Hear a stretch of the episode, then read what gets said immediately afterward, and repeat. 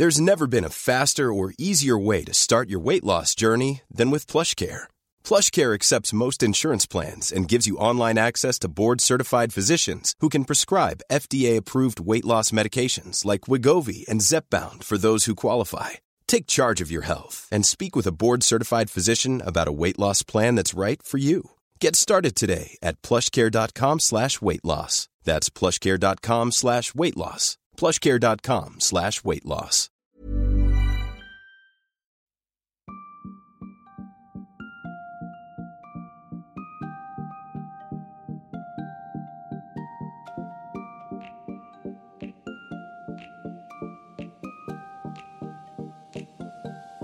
Bonjour, euh, bienvenue sur le podcast de Sois et parle fort, avec pour aujourd'hui un sujet qui devrait, et même qui va tous euh, vous intéresser et vous concerner. Euh, les liens humains tissaient jadis un filet de sécurité, digne qu'on y investisse beaucoup de temps et d'efforts, digne qu'on lui sacrifie les intérêts individuels immédiats. Ces liens deviennent de plus en plus fragiles et sont désormais considérés comme éphémères.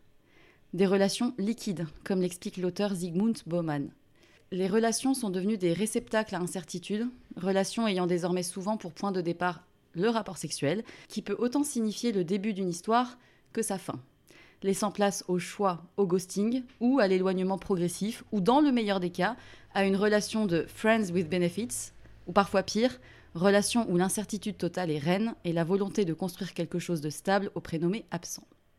Les explications, souvent floues, quand elles existent, celles qui reviennent souvent, la peur et le choix, la peur des sentiments, la peur de se livrer, la peur de risquer de s'attacher, parce que l'attachement serait relié à la fragilité. Pour les hommes, la mise à distance de l'émotionnel, de l'attachement et de la sensibilité, qui ferait d'eux des personnes faibles, ou les empêcherait d'avancer dans la vie. Pour les femmes, la construction d'une véritable muraille pour se protéger, être plus forte, libre sur le plan émotionnel et sexuel, histoire de se prémunir d'une énième déception, ou de messages à connotation sexuelle dès le premier échange. Être tous des chasseurs, métaphore parfaite de l'attitude relationnelle actuelle, où le désir n'est plus animé par la rareté d'une rencontre sincère, mais par une situation d'abondance permanente. Tinder, Bumble, Instagram, TikTok, messages instantanés, substances chimiques pour se désinhiber, choix illimité d'options, qui sait si la rencontre suivante ne sera pas plus stimulante? La relation amoureuse, en 2023, fait peur. La connexion émotionnelle est un choix que peu osent faire, préférant la légèreté au danger du choix. Alors, euh, oui, ça fait peur. Oser prendre le risque de se mettre à nu et devoir se battre pour réinventer la relation chaque jour et la faire vibrer, considérant que la relation est synonyme de sacrifice et d'incertitude. Bref, vous l'aurez compris, un sujet sur lequel je n'ai jamais osé prendre la parole, parce que pour tout vous dire, je suis moi-même vraiment paumée, et aussi parce que le manque de clarté actuelle est profondément lié à des mécanismes beaucoup plus grands que juste notre petite personne.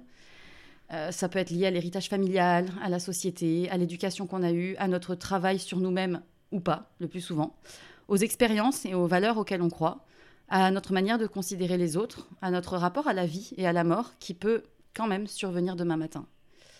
Et puis les comportements relationnels qui sont matrixés par des injonctions, la soif du pouvoir et de l'argent, la poursuite du plaisir constant et de la stimulation permanente, s'amuser, enchaîner, matcher, recommencer, tromper, mais surtout ne pas s'attacher. Bref, un sujet très vaste et je ne suis heureusement pas seule pour le décortiquer si on y arrive. Euh, je reçois Pierre aujourd'hui qui est chez moi. C'est le premier épisode que je fais euh, en la compagnie directe de la personne. Euh, une rencontre au hasard des réseaux sociaux. Comme quoi ces derniers peuvent avoir du bon, parfois, quand on sait les utiliser. Donc écoute, bienvenue Pierre. première entrée en matière. Je te laisse te présenter, nous dire qui tu es, ce que tu fais dans la vie et d'où tu viens. Alors déjà bonjour et merci pour cet accueil du coup directement chez toi, qui effectivement est aussi une première pour moi, hein, puisque euh, j'avais déjà fait un tout petit peu de podcasting avant, mais ça n'est jamais vraiment sorti. C'est resté à l'état de projet. Donc finalement, euh, là, c'est quelque chose d'un peu, peu tout neuf, d'arriver sur une scène qui est déjà un petit peu professionnalisée. Donc moi, je m'appelle Pierre Kessial. Je n'ai pas de problème à, dévoiler mon identité, puisque j'ai décidé il y a quelques temps de créer un compte Instagram avec mon nom et mon prénom, histoire d'assumer un petit peu ce que je voulais dire au grand public. Donc, euh, je suis dans la vie euh, développeur, développeur logiciel. Voilà, donc euh, un, travail qui a, qui a, trait aux machines, alors que je suis extrêmement intéressé par les humains, en fait, à côté. Donc peut-être que ces choses-là s'inverseront un jour, mais toujours est-il que pour le moment, c'est ce que je fais. Voilà. Ok, et donc tu as 28 ans. C'est ça. Ok, avec une maturité sur le sujet que peu de personnes de 28 ans ont, et même euh, beaucoup, toute leur vie, n'ont pas, hein, je tiens à le dire. Euh, alors moi, je suis tombée par hasard sur ton compte Instagram, euh, il y a genre peut-être un mois, maximum un mois, parce que de tes, une de tes stories avait été partagée par Clémence Duteil. Je recontextualise. Clémence Duteil est une femme qui partage beaucoup de contenu sur les relations amoureuses. sur les énergies féminines, masculines, le couple, euh, les rencontres, enfin bref, un petit peu tous ces sujets-là. Et elle avait partagé une story que tu avais réalisée. Donc je ne sais pas comment elle, elle t'a connue, mais en tout cas, elle avait partagé une de tes stories où tu parlais du manque de clarté euh, par les hommes et dans les relations de manière générale. Alors je peux, je peux du coup redonner le, petit morceau manquant. Euh, à la base, c'est moi qui suis abonné à elle. Puisque dans la sphère française, il n'y a pas énormément de personnes qui parlent de ces choses-là. Et, d'autant plus avec la qualité, euh, quand, parle Clémence, et, elle le fait surtout du côté féminin. Donc je m'étais abonné à elle parce que je m'étais dit, enfin, une, personne française qui met des mots assez justes, et notamment voilà, sur la partie féminine, que bah, moi étant un homme, euh, je suis pas le plus, je vais pas dire à l'aise, mais en tout cas, euh, voilà, c'est moins ma partie, ma partie principale. Quoi. Et donc du coup, j'étais simplement abonné à Clémence, et donc je, je voyais ses stories. Et elle avait posté une story où elle, racontait qu'une de ses meilleures amies s'était faite larguer par un homme d'une manière assez abrupte, euh, sans, plus laisser de nouvelles. Et elle demandait aux hommes, selon eux, qu'est-ce qui faisait qu'une telle situation pouvait arriver. Qu'est-ce qui faisait que pour les hommes, ils, pouvaient comme ça lâcher et disparaître du jour au lendemain sans, ne jamais rien dire. Et donc elle avait, utilisé le, petit encart qui permet de, mettre quelques mots. Alors on ne peut, pas mettre grand-chose là-dedans, mais ça, ça a donné lieu à, une bonne vingtaine de réponses, quelque chose comme ça. Et euh, aucune des réponses ne m'a plu en fait. Euh, j'ai regardé ça de manière totalement atterrée euh, de, la qualité des réponses. ça, ça emmenait dans des directions que je trouvais très très instables et que voilà que, qui me plaisaient pas du tout. et surtout que je, savais aller, aller terrifier encore plus les gens qui allaient les lire quoi. Il y avait peut-être à la fin une réponse d'un homme qui, qui, disait quelque chose du genre mais c'est parce qu'on est lâche, lol. Ah, c'était euh, le plus vrai, on va dire, de, tous les messages qu'il y avait, mais voilà, c'était presque pas totalement assumé, quoi. Donc j'ai simplement envoyé un message, euh, à ce moment-là, j'ai simplement réagi à chaud euh, en envoyant directement un message à Clémence, en fait, sans passer par la petite boîte, parce que je crois qu'en plus, cette story-là était déjà terminée. Et puis on, voyait au fur et à mesure que, que Clémence posait les, les, réponses sur sa story qu'elle elle, se, elle se démarquait très clairement du, niveau de réponse qui était, qui, était, qui était donné. Donc voilà, je lui ai simplement dit que pour moi c'était un problème de clarté, euh, c'est-à-dire de, clarté dans la communication, dans les attentes, dans, dans, ce genre de choses, dans, dans, la situation dans laquelle on est quand on rencontre quelqu'un. Mhm. Euh, peut-être même que cette personne-là, donc cet homme-là, hein, jouait entre guillemets double jeu, c'est-à-dire qu'il parlait à plusieurs personnes à la fois, et très potentiellement il y en a une qui lui a vraiment plu et il a abandonné toutes les autres d'un seul coup en fait. Et, euh, et, du coup, euh, effectivement, une, part de lâcheté à ne pas dire aux autres personnes avec qui il était en contact que, que voilà, ça aurait pu être ça. Alors, je, n'ai pas la réponse finale, hein, évidemment, derrière ça, mais, mais c'était mon avis sur la question. Et donc Clémence m'a recontacté le lendemain en me demandant si elle pouvait euh, poster ce, commentaire de manière anonyme sur sa story, histoire de mettre un petit peu de, de, voilà, de, contraste, surtout vis-à-vis des messages. Et donc je me suis dit, ben, je vais assumer ce que j'ai dit aussi. S'il y a des gens qui veulent venir euh, débattre avec moi dans, dans mes DM ou quelque chose comme ça, j'ai pas de problème avec ça. Ce sera même très intéressant comme exercice, donc euh, pourquoi pas, pourquoi pas assumer ça, quoi. Et donc elle l'a reposté avec, euh, avec mon compte, et là soudainement, bah, voilà, j'ai eu une avalanche de d'abonnements qui sont, qui sont arrivés avec des, tas de messages de femmes qui me, qui me remerciaient du coup d'apporter ce contraste un petit peu, de, de, de montrer qu'il y avait d'autres réponses possibles que ce qui avait été posté là. Euh, chose que je comprends puisque le, le, compte de Clémence n'a pas beaucoup d'hommes globalement, mais on s'attendrait à ce que ce soit des hommes un peu plus qualitatifs, on va dire, sur, euh, sur les approches, puisque bah, il s'agit de Clémence. Mm. Et, là, spécifiquement sur ces messages-là, euh, vraiment le, niveau était pas dingue. Quoi. Mm. Donc, donc j'ai eu beaucoup, de, beaucoup de, de, messages de remerciements, effectivement, avec ça. Ça m'étonne pas. Alors, je vais juste une petite précision pour l'épisode qui va, qui, sur lequel bah, on, va, on va débattre, là, sur les sujets sur lesquels on va débattre. Euh, histoire d'éviter euh, toute euh, réclamation post-épisode, je tiens à préciser que nous traiterons aujourd'hui des relations hétérosexuelles. sauf si on décide d'aborder les relations homosexuelles, mais parce que je pense que finalement, ce sont les relations hétérosexuelles qui posent le plus de questions et, de, problématique, on va dire, actuellement, c'est peut-être euh, peut-être justement parce que quand il y a deux hommes ou deux femmes, la clarté est peut-être plus présente. Je ne sais, je sais pas. J'ai pas les éléments de réponse, mais toute personne concernée par cette situation euh, relationnelle sera la bienvenue pour échanger. Il y a sûrement d'autres difficultés à gérer. et c'est surtout aussi parce que ça reste encore la majorité des relations dans le monde et puis en France. donc voilà, c'est en tout cas celle qui, à mes yeux, pose le plus de soucis et dont on entend, le plus parler, que ce soit en termes euh, de déséquilibre, de violence, de déception, de frustration euh, ou autre. Donc voilà, mais c'était la petite précision de début d'épisode. Et, euh, du coup, je comprends mieux le contexte. c'était sur cette story-là que j'étais tombée, effectivement. Et après, je me suis abonnée. Je me suis dit, tiens, il démarre son compte, il poste des sujets. il y a deux, trois posts. Là, je vais suivre ce qui se passe. Et, euh, toujours très intéressant. Euh, j'ai regardé toutes les stories qui étaient à la une. Euh, j'ai dit, ah, et tout, super. Enfin, donc, donc, je conseille toutes les personnes qui nous écoutent à aller sur le, compte de Pierre.Kessial pour aller regarder ce qui est proposé. donc, on parle aujourd'hui de ce sujet un peu complexe. la question que j'aime bien poser à mes invités, c'est de savoir quel enfant tu étais euh, dans quel type de schéma familial tu as évolué, quel adolescent tu étais, comment tu t'es construit par rapport à ces sujets, euh, en gros. Long sujet. Moi, je suis né dans les années euh, pré-2000. Et en, fait, toute ma famille aussi est née dans les années pré-2000. Donc, c'est vraiment, on a vécu l'avènement de l'Internet tel qu'il est. Mais on a commencé à grandir sans ce truc-là, en fait. On a commencé à grandir sans, sans Internet très rapide, etc. Donc, au début, j'avais vraiment l'enfance banale qu'on peut imaginer un petit peu partout. Donc, euh, euh, des, parents, un, père cadre, une mère institutrice euh, qui se sont mariés assez tôt. Voilà, ils se sont rencontrés, ils sont rencontrés quand ils avaient 17-18 ans. Ah ouais. ils, sont, ils, se sont, ils se sont mariés aux alentours des 20 ans. Voilà, parce qu'en fait, ma, ma sœur est apparue. donc ils se sont dit, bah voilà, on va avoir un enfant, donc ben, on, va créer un foyer. On va créer un foyer pour, pour accueillir tout ça et on se lance.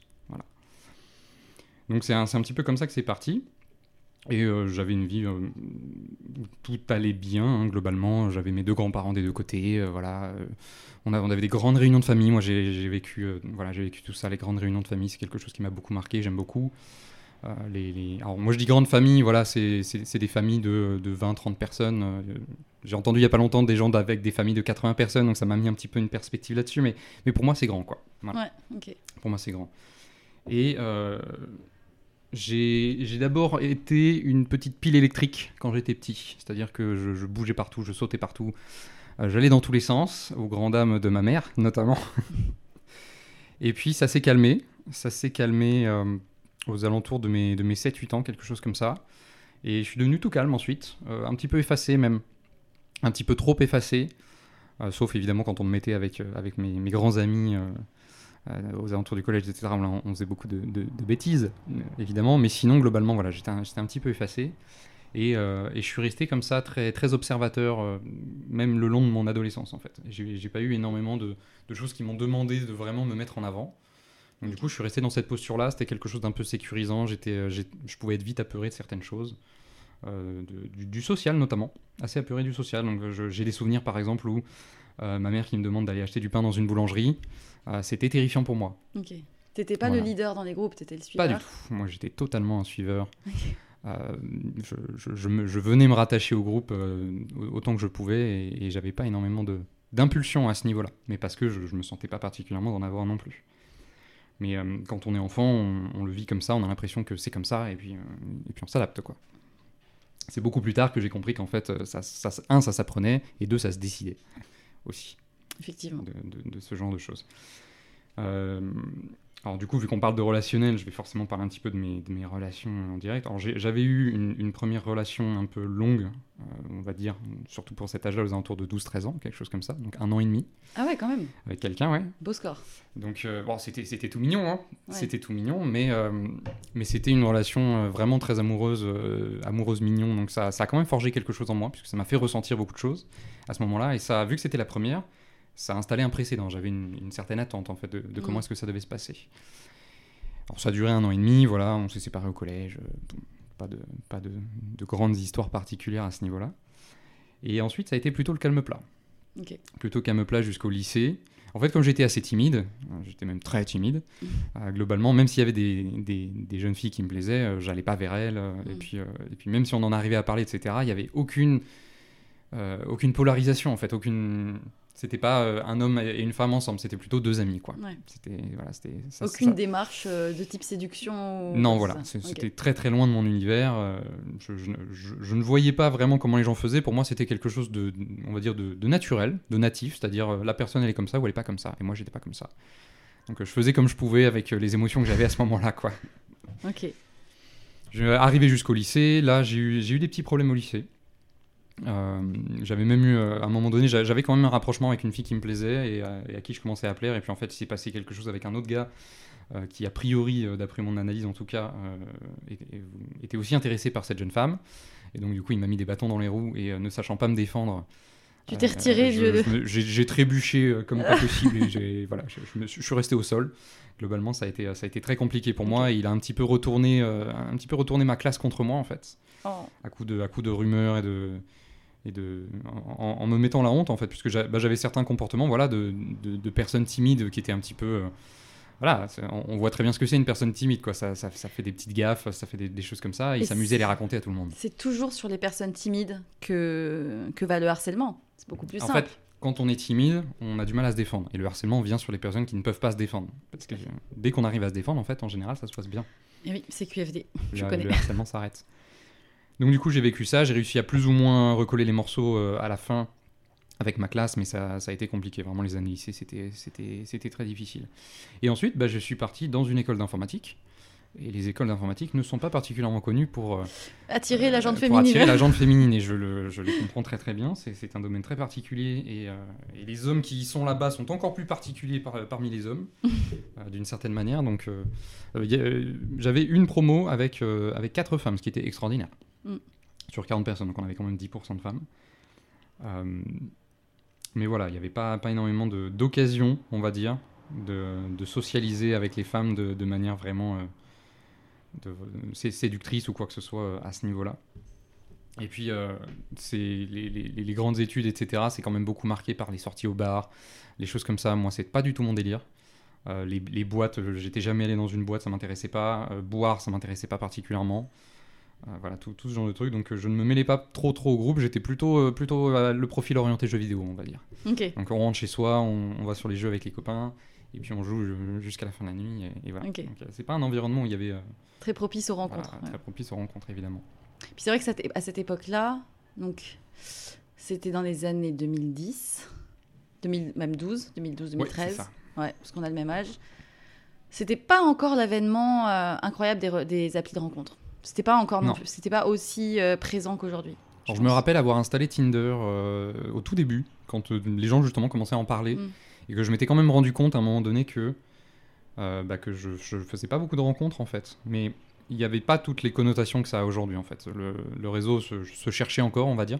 C'était aux alentours de 2013-2014 justement. J'étais en, j'étais en stage euh, euh, pour mes études, et du coup, vu que toute ma promo était en stage, on ne, on ne se voyait plus en fait. Et à mon école, on avait vite des stages qui pouvaient partir euh, assez loin. Mm. Donc on, on se voyait pas trop et là c'est une période où je me sentais particulièrement seul et je me disais bah ce serait bien de même de rencontrer de manière amicale en fait Ouais, à ça. ce stade. Je j'avais pas vraiment de d'idée de, de ce que je cherchais tout particulièrement mais bon comme on doit sélectionner son son sexe et puis qu'on on sélectionne le, genre de personnes qu'on veut qu'on veut voir sur l'application bah, moi j'avais évidemment choisi les femmes donc euh, j'ai quand même eu quelques expériences euh, à ce niveau-là. Enfin expérience euh, non on va dire conversation voilà puisque je n'ai jamais rencontré personne Ah ouais, à cette époque-là. Non, en fait, je comprenais pas très bien comment ça fonctionnait. Évidemment, puisque même dans la vraie vie, euh, je comprenais pas très bien. Donc, euh, quand il s'agissait d'avoir des conversations, ça donnait des trucs un petit peu bizarres. Mais je, me- je me, Salut, sou- je ça me va souviens très bien Ouais. que euh, j'avais du mal à comprendre la communication féminine. hein, très clairement, Ouais. euh, je, je me souviens de certains débats avec des femmes où, où je leur disais, mais pourquoi c'est pas logique? Comment, La manière dont, vous parlez, vous dites certaines choses, mais en fait, vous agissez différemment. Ah ouais? Et, et moi, j'arrive pas à piger. J'arrive vraiment pas à piger. Et, euh, et Genre, puis- oui. genre, je sais pas. euh, en quoi tu. Enfin, genre, un exemple je, vois- je vois pas en quoi ça Bah, peut par être, exemple, euh, des, des choses qui, des, des, des dires qui traduisaient un intérêt verbal mais pas d'intérêt euh, sur la rencontre ou, ou Ah ce oui, genre de choses, par exemple. Donc, dans un, dans un jeune cerveau qui connaît pas tous ces machins-là, il y a une déconnexion. Pour moi, c'était simple. C'est si on se plaît, on se rencontre, on se parle, on, on se voit, tu vois. Alors attends, faut que je me note dans ma tête de te poser une question à un moment donné. Parce que j'ai discuté avec mes amis toute cette semaine de cet épisode qui allait venir et elles m'ont dit faudra que tu poses cette question. Donc je retiens bah, à propos de ça. Je me le note dans Bon ma courage. Ok. Ouais, ok. mais bon, on va pas trop digresser sur le, sur le côté réseaux sociaux pour le moment. On en parlera après, je pense. Ouais. plutôt. Mais, euh, mais ça a rien donné à l'époque. Ça a rien donné, puis j'ai fini par, euh, par redésinstaller. Et, euh, mais j'ai quand même fini par rencontrer quelqu'un à un moment donné, euh, grâce, à, grâce à mon cercle familial du coup. Et euh, c'était pareil, hein, c'était un petit peu, un petit peu au, même, au même niveau que ma toute première relation. Voilà, ça a commencé très mignon, euh, juste euh, il y avait l'attraction, mais on n'en faisait pas forcément quelque chose. voilà, tout le côté un peu papillon. il n'y avait pas de séduction active vraiment, mais on adorait passer du temps ensemble. Et comme on avait, on avait des manières un peu régulières de se voir grâce à certaines occasions, je n'irai pas forcément trop dans les détails parce que cette histoire-là est un peu plus personnelle que d'autres. Euh, voilà, on, voyait qu'on aimait passer du temps ensemble. Et donc ça a mis 8 mois comme ça, avant qu'il se passe réellement quelque chose et que je me décide enfin à la fin à l'embrasser en fait. Huit mois? Ouais. Mais huit mois? Ouais, 8 mois. Respect. Parce que ça prend vraiment beaucoup de temps. Et, Ah ouais? Et, euh, et la timidité faisait que euh, je savais pas exactement ce que je faisais. Puis euh, ça- tout était beaucoup dans l'esprit. Il y avait beaucoup de préparation dans l'esprit. Alors on- elle, elle était, euh, elle était pas dans la même ville que moi, donc on se voyait Ah oui. pas non plus, on se voyait pas non plus toutes les semaines, quoi. Donc euh, c'est ça aussi qui a joué, mais euh, mais il y a toujours eu une espèce de, de temps long, quoi, chez moi. J'ai toujours aimé euh, cette, cette pente en fait qui se gravit petit à petit aussi, parce que c'est des moments qu'on apprécie avec la personne. Il y a pas, y a pas d'arrière-pensée particulière. Il y a pas de il n'y a pas énormément de pression encore à ce moment-là à faire quoi que ce soit. La pression s'est construite plutôt à la fin et c'est pour ça qu'à la fin je me suis dit bon j'ai envie de faire progresser les choses. Donc euh, j'ai fini par l'embrasser à ce moment-là et là on s'est vraiment mis ensemble. Ah, attends, juste vraiment respect parce que j'ai l'impression que désormais, c'est dès la première rencontre qu'il doit se passer quelque chose. Je, je- enfin, en tout cas, c'est Ça a évolué comme ça ce plus que tard. j'ai expérimenté. euh, c'est vraiment. euh, Il n'y a plus ce truc-là de d'apprendre à connaître, euh, de s'intéresser, de se laisser le temps de savoir si euh, il y a les mêmes centres d'intérêt, etc. Il n'y a plus tout ça. On en reparlera parce qu'en fait je suis revenu aujourd'hui à ça. Mais je suis passé aussi dans cette phase où euh, il fallait que ce soit assez rapidement, ouais. euh, au début, euh, à la rencontre, etc. Comme si ça validait quelque chose. Donc euh, on, on pourra en reparler effectivement. Ok. Mais juste terminer euh, sur, euh, sur le petit euh, parcours. Ouais. Globalement, c'est cette relation-là, en fait, qui a très bien commencé, on va dire, qui était vraiment super. Et euh, je me voyais faire ma vie avec, avec cette jeune femme. Mais en fait, au bout d'un moment, la relation a commencé à péricliter, petit à petit, vraiment tout petit à petit. Et on avait évidemment des challenges personnels, et notamment sur le, sur le côté de la sexualité. Bon, ça, c'était dû à certains traumatismes personnels, etc. Mais à mon avis, rien qui n'aurait pas été solvable euh, si on y avait mis le, temps au bout d'un moment. Mais au-delà de ça, il commençait à se passer des choses un petit peu étranges. Euh, notamment, euh, elle finissait sans s'en rendre compte par me, me manquer de respect, et moi je m'en rendais pas compte non plus. On s'en rendait compte après coup, en fait, et, euh, c'était très particulier. On n'arrivait pas à savoir exactement comment est-ce que ce truc-là naissait. Et en fait, au fur et à mesure que le temps passait, il y avait voilà, une espèce de mépris en fait qui commençait à s'installer euh, chez elle, euh, en parallèle de son amour pour moi. Mhm. C'était une situation très étrange. Et donc j'ai vu la relation commencer à décliner lentement, lentement, lentement, au bout d'un an, un an et demi, quelque chose comme ça. Donc un an, un an et demi après les, les 8 mois, parce que Ah je considère que les 8 mois c'était avant le, le fait qu'on soit vraiment mis ensemble. Il y a eu 3 ans supplémentaires derrière ça. Et donc je ne savais pas pourquoi. Donc j'ai essayé de trouver des conseils à droite à gauche. euh, j'ai- demandé, euh, j'ai demandé un petit peu, mais ce que, ce que j'entendais me, me satisfaisait pas du tout. J'arrivais pas à, à trouver des infos qui, euh, qui étaient, que je trouvais pertinentes en fait pour ma situation. J'ai évidemment essayé de chercher un petit peu sur internet, mais ne sachant pas ce qui était en train de se passer, j'avais pas les bons mots clés, je ne savais pas quoi, quoi chercher. C'était encore assez tôt. Là, t'avais Euh, quel âge? Là, on était aux alentours de 2016-2017. Ok. Donc, euh, donc c'était, euh, ouais, j'avais 23, 22, 23 ans. Ok. Donc j'ai j'ai pas trouvé grand chose et la relation a fini par, euh, par se casser la figure. Et en fait, j'ai eu la chance d'avoir un ami euh, avec qui je me suis re-rapproché en fait à ce moment-là et qui m'a beaucoup aidé en fait. Euh, et qui m'a fait me rendre compte que bah, effectivement, je me laissais marcher dessus. De, de manière générale. Alors, je... Les autres personnes autour de moi me disaient, mais euh, elle, te, elle te traite pas bien. elle, elle pointait le comportement de ma copine. Alors que lui pointait mon comportement. Et Ah. ça, ça fait une grosse différence. Ouais. Donc là, c'était ma faute. C'était à moi de, de me rendre compte de certaines choses et c'est moi qui laissais passer qui était en train de, se- en train de m'arriver en fait. C'était pas la faute de elle qui. euh, Donc c'est pour ça que j'arrivais pas à faire confiance à ce que disaient les autres. C'est que quand il pointait elle, moi j'étais amoureux, je voyais toutes les bonnes choses qu'elle faisait à côté, je, je savais ce qu'il y avait au fond d'elle, donc je, je savais bien qu'elle n'était pas mal intentionnée. Mais là, quand il a commencé à pointer ce que je faisais moi, là j'ai commencé à voir les choses un petit peu différemment. Malheureusement, la relation était allée euh, un peu trop loin à ce niveau-là, et donc quand j'ai. euh, quand je me suis retiré de la situation parce qu'on en était arrivé à un point où elle me considérait plus comme il fallait, euh, on- n'a pas pu continuer. On n'a pas pu continuer. Je me suis rendu compte en fait que j'étais pas au bon endroit, que il fallait vraiment que j'aille apprendre comment comprendre ce qui était, ce qui s'était passé et pourquoi il y avait eu en fait une espèce d'inversion. Pourquoi est-ce que euh, on pouvait aimer et en même temps euh, casser du sucre sur la personne même sans s'en rendre compte. Donc je me suis lancé en fait à, ce moment-là. C'est là où en fait j'ai un petit peu découvert, comme toi, c'est là où ma fin est arrivée, ma fin de la vie, où là je me suis dit mais en fait il y, y a tout un monde à découvrir. Il y a plein de, relations différentes, il y a plein de, de personnes différentes, euh, de, de mentalités différentes, de cultures différentes. Il y a plein de choses à découvrir. Donc je me suis, euh, je me suis lancé comme ça. Ok. Et ça c'était il y a 5-6 ans maintenant. Donc c'était euh, toute fin 2017, début 2018. Et depuis, t'as pas eu de relation? Alors si, j'ai eu des relations depuis, mais pendant quelques années, euh, je me considérais comme totalement incomplet. Et j'étais incapable en fait de me relancer dans une relation euh, sérieuse, on va dire, donc euh, de, de- de très longue durée, malgré que ce soit ce que je cherchais. Mais parce que en fait, le, être passé par cette relation et l'avoir vu m'échapper, me couler entre les mains, ne pas pouvoir la rattraper, ça avait inscrit quelque chose en moi que j'étais pas suffisant. Là où j'en étais, c'était pas suffisant. Et c'était vrai d'une certaine manière, puisqu'il fallait que j'aille découvrir certaines choses de moi pour ensuite pouvoir l'amener dans la relation et avoir quelque chose de stable et de correct. Mais en même temps, ça avait, ça avait marqué quelque chose. Voilà. Et il m'a fallu un certain temps avant de redécouvrir que bah, c'est bon, en fait, j'avais fait suffisamment de trajets et que je pouvais me relancer correctement et que ça allait pas se recasser la figure, que j'avais, euh, j'avais euh, une, une sorte d'expertise, voilà, que j'allais pouvoir repérer quand est-ce que ça n'allait pas et puis avoir les bonnes actions correctrices pour ramener le couple euh, dans une direction pérenne. Ou trouver quelqu'un qui était dans la même euh, lignée que toi. Parce que Ou bon, trouver quelqu'un. Mais comme, de- comme j'ai j'ai quand même passé les trois dernières années euh, avec quelqu'un, À avoir, euh, avoir la même personne. euh, on- a commencé de manière pas exclusive. Donc euh, il y a eu euh, quelques, petites, euh, quelques petites rencontres à côté, mais qui en fait m'ont fait me rendre compte que je ne souhaitais pas rencontrer et que je souhaitais cette personne-là uniquement. Donc euh, ça a mis quand même un certain temps à, à s'engager. Puis la personne en face de moi, pareil, de manière miroir, en fait, n'était pas totalement prête à s'engager non plus. Donc en fait, euh, au début, on était vraiment dans, un, dans une situation où ça nous allait très bien. Ça nous allait bien de, de juste être ensemble. C'est la, c'est la, la période où il y a eu le Covid, etc. Donc on, on en est arrivé à confiner ensemble, par exemple. Euh, donc on, on se découvrait, mais on n'avait pas besoin de, de- de mettre un, un- des mots sur l'attachement encore à ce moment-là. Voilà, ça ça Ouais. nous suffisait. C'est dangereux quand même cette zone grise. Alors là, on se cherchait, donc finalement, ça va. Ce qui est dangereux, c'est si on n'en sort jamais. Et le truc, c'est qu'à un moment donné, j'en suis sorti, donc j'ai pu revenir et lui proposer, ok, là, je te propose quelque chose de sérieux, parce que maintenant, je sais où je vais, Ouais. je sais ce que j'ai envie de faire, etc. Et je pense que c'est avec toi que ce sera faisable. Euh, Est-ce que tu en as envie aussi? Et puis, euh, et puis, du coup, j'ai mis ça sur la table. Mm. Et euh, elle a fini par accepter, et puis on a continué comme ça. Ok. Mais ça, c'était les trois dernières années, et vu que j'ai dit que ça faisait 5-6 ans, les, les premières années de, de- de cette période-là ont d'abord été dans l'exploration, dans le, dans le voyage, euh, dans la recherche de mentors aussi beaucoup. J'ai essayé de chercher des, des hommes notamment qui pouvaient m'apprendre ce qui me manquait. Parce que je savais qu'il me manquait quelque chose, mais je ne savais pas quoi exactement. Et t'as trouvé?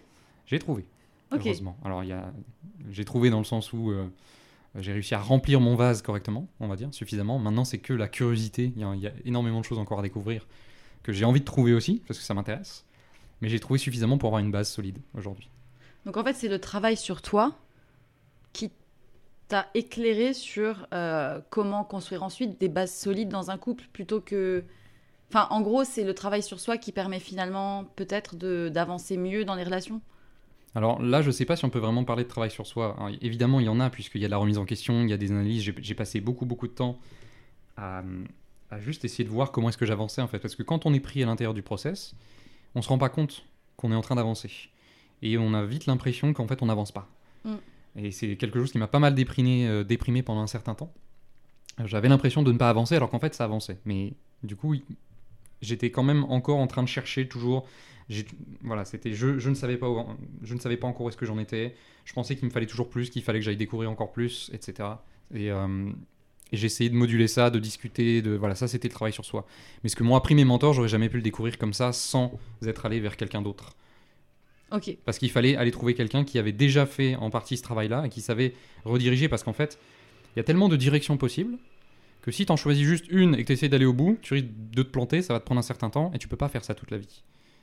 Donc aller trouver des personnes qui ont déjà fait ce travail-là, qui elles-mêmes avaient des mentors, qui elles-mêmes avaient des mentors, qui elles-mêmes avaient des mentors, en fait, ça permet de, de, de rapetissir un petit peu le champ des possibles et de, de commencer à aller se diriger vers quelque chose qui a déjà fait ses preuves. Hmm. Est-ce que tu appelles mentor C'est quoi? C'est des psys C'est des auteurs C'est des, des amis euh? Alors je dirais pas ami, puisque la, la- la relation de, de mentorat euh, ne, ne tombe pas dans la même case. Ok. Euh, même si à des moments on peut se sentir très proche, euh, c'est pas de l'amitié, parce que ça, ça dépasse un petit peu ce cadre-là. Après, parfois on rattrape un petit peu le mentor et puis on finit par être au même niveau, et là peut-être une amitié peut se former, mais je considère pas ça comme une amitié. Même si à l'époque je pouvais le, considérer parce que j'avais pas encore les, limites bien déterminées sur qui était un ami, qui était un mentor, qui était autre chose, etc. Euh, là, au début, quand je me suis lancé, c'était. Donc, comme je, comme je te l'avais dit en fait tout à l'heure, évidemment, quand on ne sait pas et qu'on cherche, on tombe vite dans le domaine de la séduction. Donc, au début, je pensais que c'était des personnes dans le domaine de la séduction qui allaient m'aider pour euh, comprendre les femmes, etc. Puisque ces, ces hommes-là se vendent comme ça, se vendent comme tels. Le truc, c'est que vite- je me suis vite rendu compte que euh, c'était tout un, tout un réseau de gens euh, plus ou moins compétents, et plus ou moins humains, et plus ou moins corrects dans leur approche. Et donc, je me suis mis en tête de, de trouver des gens qui me parlaient, et pas juste des gens qui donnaient des solutions que j'allais appliquer bêtement, etc. Donc, j'ai quand même fait un travail de sélection, on va dire. Donc, euh, j'écoutais les messages, et puis si ça me parlait, si ça vibrait avec les expériences que j'avais déjà eues dans mes relations avant, si ça avait pour moi le pouvoir de m'amener dans la bonne direction, alors là, j'écoutais plus et j'allais vraiment vers cette personne-là. Hmm.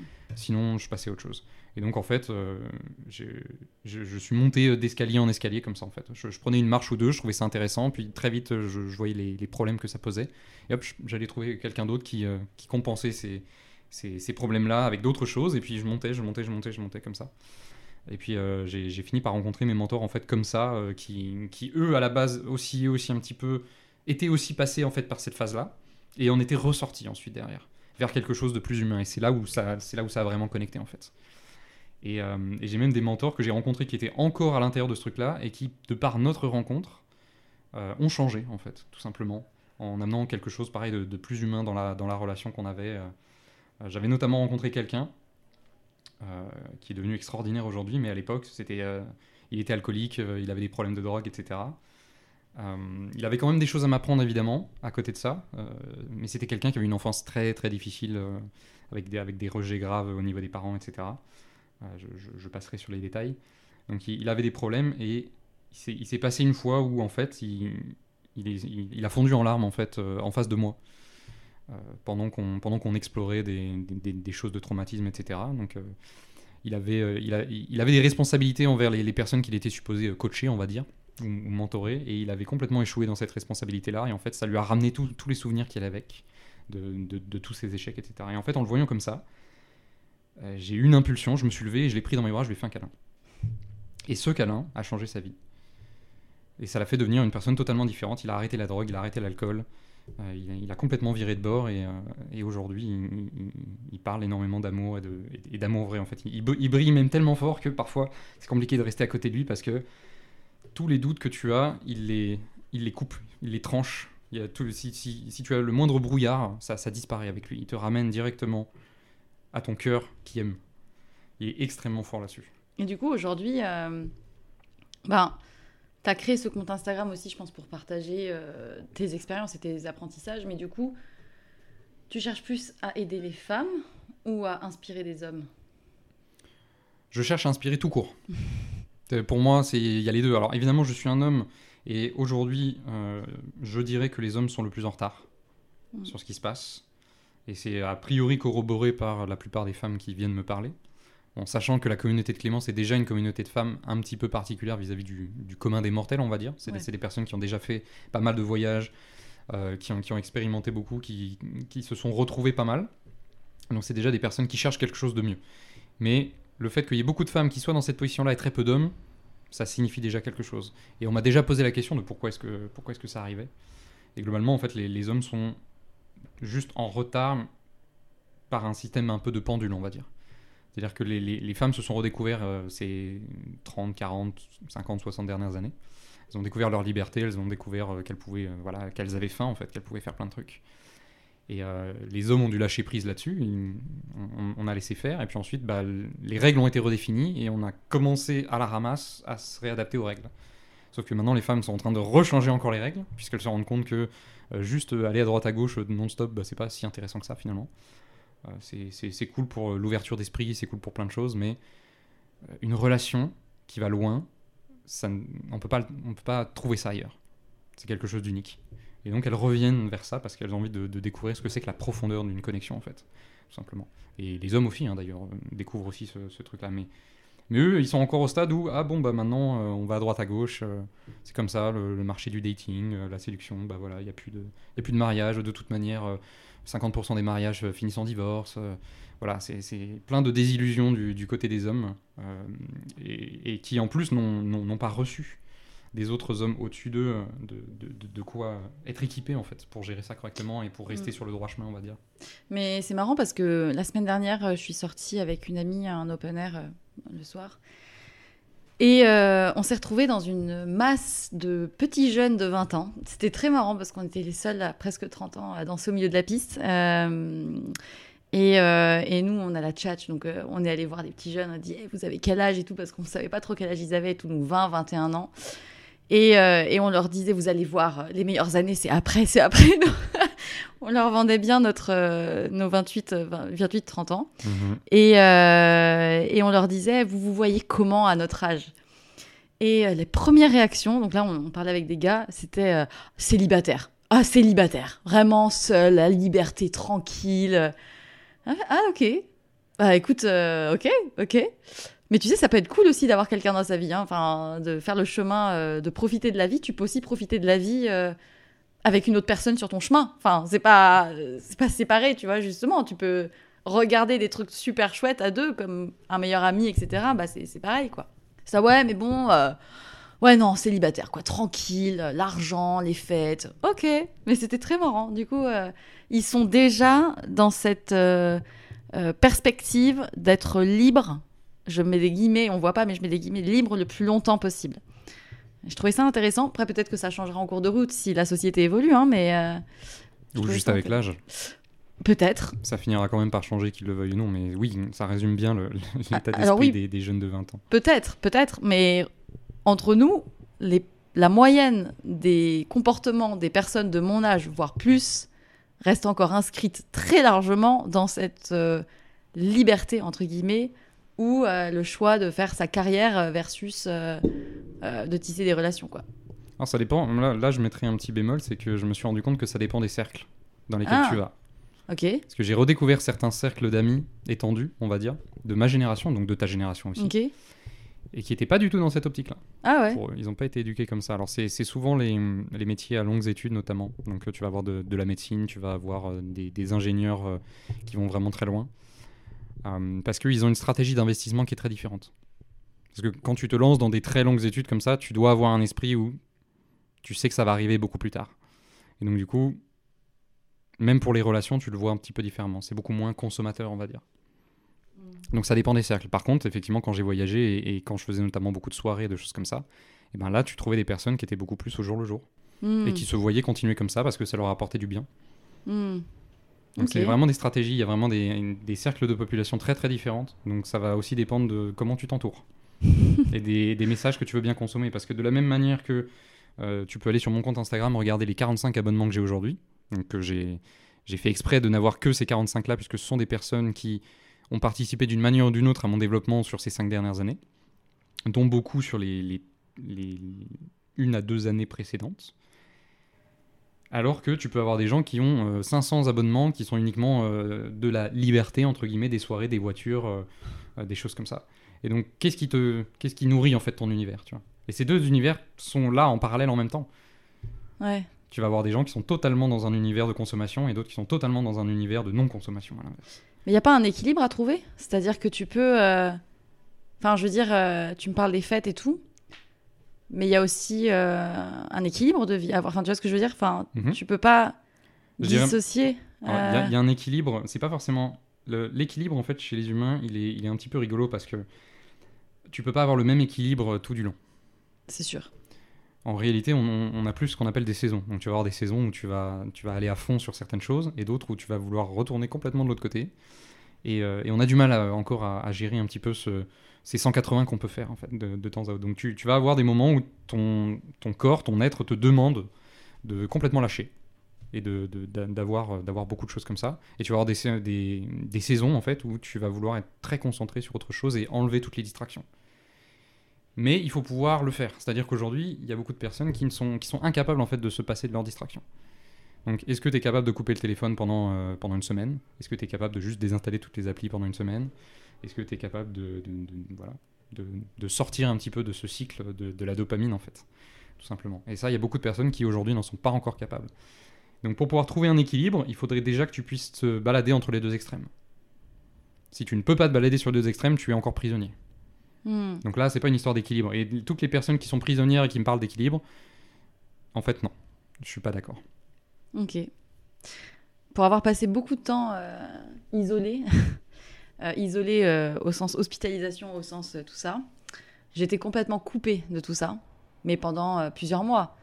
Je n'avais pas de téléphone, j'avais juste des livres et de quoi dessiner, pas de télé, rien. Et pour le coup, c'est- énorme ce que ça te fait. Enfin, tu vas beaucoup plus loin dans tes réflexions, etc. Et c'est dur. Mais en même temps, à l'après, t'es es libéré aussi de tout ça. Mais il faut le refaire régulièrement pour euh, pas retomber dans le, Mhm. dans le piège. Mais intéressant. Mais c'est pour ça qu'il y a un concept qui a émergé il y a pas longtemps. euh, Enfin, il y a pas longtemps. Oui, si, il y a pas si longtemps que ça en fait, mais qui est le dopamine détox, qui est en fait tout simplement des, des jeunes, mais de, de tout ce qui est du, de, tout ce qui a trait à la dopamine en fait. Donc Ouais. effectivement, la télé. euh, euh, le- les téléphones, les réseaux sociaux, parce que bon, le- se passer entièrement du téléphone, ça peut être compliqué logistiquement pour pas mal de personnes. Il y en a qui en ont besoin pour leur travail, il y en a qui en ont, qui en ont besoin pour garder contact avec certaines personnes, normal. Euh, Il y a aussi le principe que parfois euh, on a du mal à ce que la vie se déroule sans nous, de, de, de plus se faire inviter, etc. Il y, a- il y a ce sentiment-là, je crois en anglais c'est FOMO, euh, Fear of Missing Out. Ça, c'est la peur de manquer quelque Voilà, chose. c'est ouais. la, la peur de manquer un événement. euh, on aurait dû être invité si on était constamment connecté, mais comme Ouais. on n'est plus connecté, bah, on, on manque ça et en fait la vie se déroule sans nous. Mais en fait non, la vie se déroule toujours avec nous. Mm. C'est juste euh, comment est-ce que est-ce qu'on est est-ce qu'on est agrippé à elle euh, et qu'on a peur ou pas en fait? Et puis normalement quand on déconnecte, on n'a pas forcément besoin d'être seul, on peut aussi aller voir ses amis, etc. Le, le- le fait d'être seul, ça peut être une, une- une variante un peu spéciale aussi de la chose. Mm. Mais si on est juste tout seul sans rien faire, ça peut être compliqué. Si on a des projets, c'est déjà beaucoup plus facile d'être tout seul. Ouais, c'est vrai.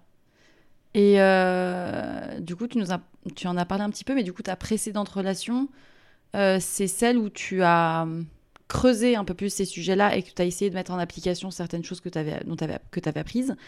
Euh, est-ce que tes efforts, quels ont-ils été et est-ce que ça a porté leurs fruits? Porté ses fruits plutôt. Alors je dirais que ça a porté ses fruits.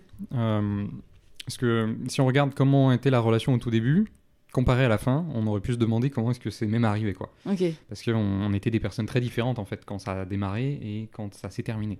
Parce que moi j'ai véritablement retrouvé mon alignement vis-à-vis du couple et de ce que je voulais pendant la relation, à peu près un an et demi euh, ap- après le démarrage de, ce truc-là. Alors je dis relation, euh, pas juste au sens couple, hein, mais au sens euh, on partage quelque chose avec la personne, au sens connexion vraiment. Donc à ce titre-là, une relation peut commencer très très tôt en fait avec une personne. Il n'y a pas forcément besoin d'attendre que- qu'il y ait le, le label du couple dessus. Même si ça, ça ancre quelque chose à un moment donné. C'est quand même un label qui est très important. Donc quand ça a commencé, j'étais en plein réalignement. Et, et elle, de son côté, euh, pareil, elle ne se voyait pas, en fait, euh, elle pensait que euh, elle ne s'attacherait pas. Ça, c'est quelque chose que je vois beaucoup chez les jeunes. C'est l'attachement comme, comme une sorte de prison qu'il faut du coup éviter. Et donc, elle, était, elle était très fière de me dire qu'elle ne s'attacherait pas au début de la relation. Et quand elle m'a dit ça, j'ai rigolé. Et je lui ai dit euh, que du coup, on pouvait arrêter de se voir dès maintenant, puisque euh, le but c'était justement de s'attacher. Le but d'une relation, c'est de s'attacher. Parce que on, on ne peut pas tomber amoureux, on ne peut pas ressentir véritablement un amour extrêmement puissant en termes de romantique sans s'attacher. Ça n'est pas possible. On peut aimer quelqu'un sans, sans s'attacher, puisque l'amour, le, le véritable sentiment d'amour est totalement indépendant de toutes ces choses-là. Il est non transactionnel, il est inconditionnel. Donc on peut aimer quelqu'un sans, sans être attaché à la personne. C'est quelque chose d'un petit peu particulier, mais le côté romantique, par contre, il y a un attachement, forcément. Mm. Qui, du coup, amène également le- l'idée que euh, si ça s'arrête, ça peut faire mal. Et donc, elle avait trouvé cette tactique-là pour ne pas avoir mal si jamais ça s'arrête, de ne pas s'attacher. Tu peux pas ne pas t'attacher si tu partages des choses avec quelqu'un, tu finis toujours par avoir un. C'est pas possible, on est des humains. C'est ça, mais il y a des gens qui pensent qu'ils vont y arriver. Heureux soit-il. D'ailleurs, c'est ce qui mène à tout ce qui est euh, sex friend, par exemple. Et les, comme je l'avais dit, je crois, sur une de mes stories, pour euh, celles et ceux qui l'auraient vu, euh, le statut de sex friend ne peut pas être tenu sur le long terme, puisque les gens finiront toujours par s'attacher, l'un plus que l'autre. Et c'est à ce moment-là que ça, ça pète, parce qu'en fait, le contrat est rompu, le contrat de base qui était on s'attache pas, on profite juste l'un de l'autre. Mais non, il y, y en a toujours un qui s'attache. Et c'est d'ailleurs bien plus souvent la femme qui s'attache, parce que c'est comme ça que fonctionne son système, par rapport à l'homme. Ça, on pourra y revenir plus tard. Et donc, t'as fait des efforts, ou en tout cas, t'as travaillé sur cette relation? Alors moi, moi je- j'ai appliqué évidemment tout ce que j'avais appris. Mais sur toi, du coup, c'est enfin. Sur moi et sur elle aussi, en fait. C'est là où c'est un, c'est un petit peu... Il faut commencer à étudier un petit peu qu'est-ce qui se passe au niveau des, des énergies euh, masculines, féminines, ou en tout cas, qu'est-ce qui est, quelles sont les vertus qui sont appliquées à, à ces choses-là, euh, pour, un, pour un petit peu comprendre. Parce que moi, du coup, j'ai travaillé justement la version masculine, en fait, de la chose. Donc c'est par exemple, euh, si on regarde un petit peu les derniers posts que j'ai fait, j'ai parlé d'engagement, j'ai parlé de stabilité, euh, j'ai parlé de limites, ce genre de choses. Donc c'est des choses que je mettais en place tout de suite dans la relation, dès que je voyais que, euh, que ça, ça allait nous poser problème si je laissais passer certaines choses. Donc je me rappelle par exemple d'une occurrence, avant même qu'on qu'on commence à se voir, puisqu'on on a commencé à parler ensemble pendant le premier confinement, donc on ne pouvait pas se rencontrer encore à ce moment-là. Mais je me souviens très bien d'une fois où, euh, au gré d'une conversation, euh, je l'avais euh, je l'avais en fait oublié. J'avais oublié de lui répondre, alors qu'on était dans une conversation un petit peu... un petit peu prenante, on va dire. Mais j'avais quelqu'un qui m'avait appelé, j'avais ouais, mon meilleur ami qui m'avait appelé, donc j'avais complètement oublié la conversation pendant deux heures parce que j'étais au téléphone avec mon meilleur ami.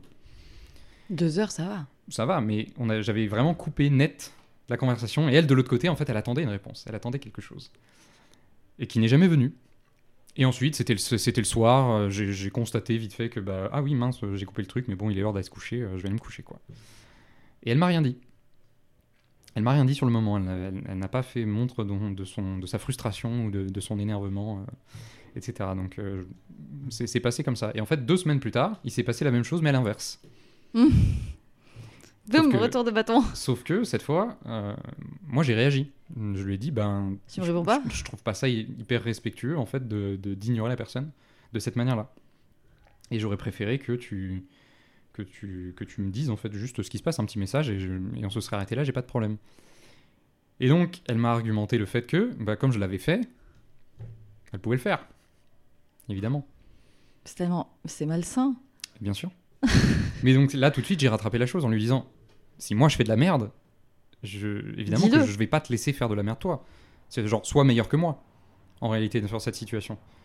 Et t'aurais dû m'en parler la dernière fois si ça t'a si blessé, en fait. Parce Mm. que euh, je me serais évidemment excusé, j'aurais rectifié la chose, j'aurais fait en sorte que ça n'arrive pas de nouveau. Parce que j'aurais appris que cette situation-là était importante pour toi. Même si on, on pouvait le deviner, évidemment, en, revoyant le scénario à la base.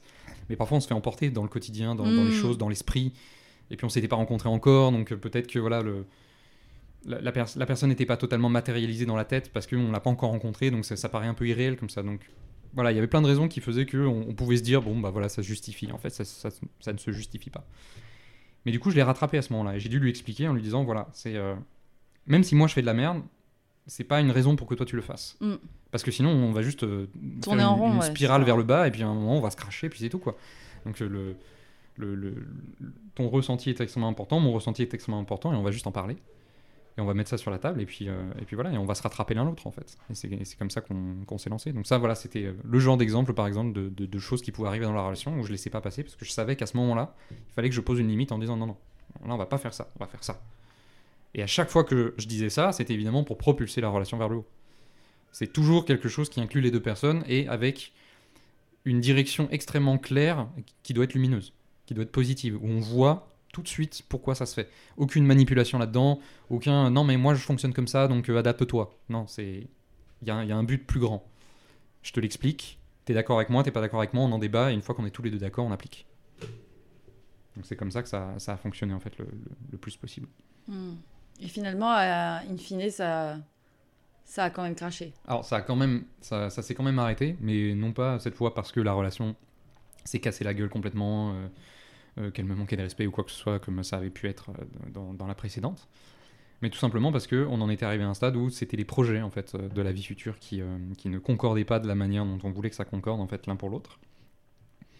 Et notamment pour moi en fait, puisque euh, ayant été élevé dans une, dans une très grande famille, je voulais, euh, je voulais également une très grande famille en fait de l'autre côté, et je voulais quelqu'un qui, qui soit dans, cette même disposition en fait avec moi, qui, qui ait cette même ferveur dans, dans, la volonté d'avoir une famille, de s'en occuper, etc. Donc par exemple moi je voulais, voulais diminuer ma, charge de travail pour pouvoir passer plus de temps avec ma famille.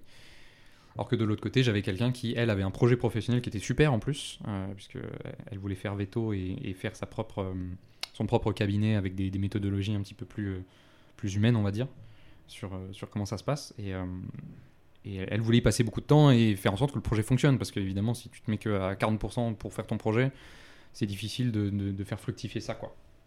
Surtout quand tu es supposé être le leader de ton projet. C'est-à-dire que si tu finis par recruter des gens avec toi, et que tu es toi-même à que à 40%, bah, les autres personnes ne vont pas mettre plus, quoi.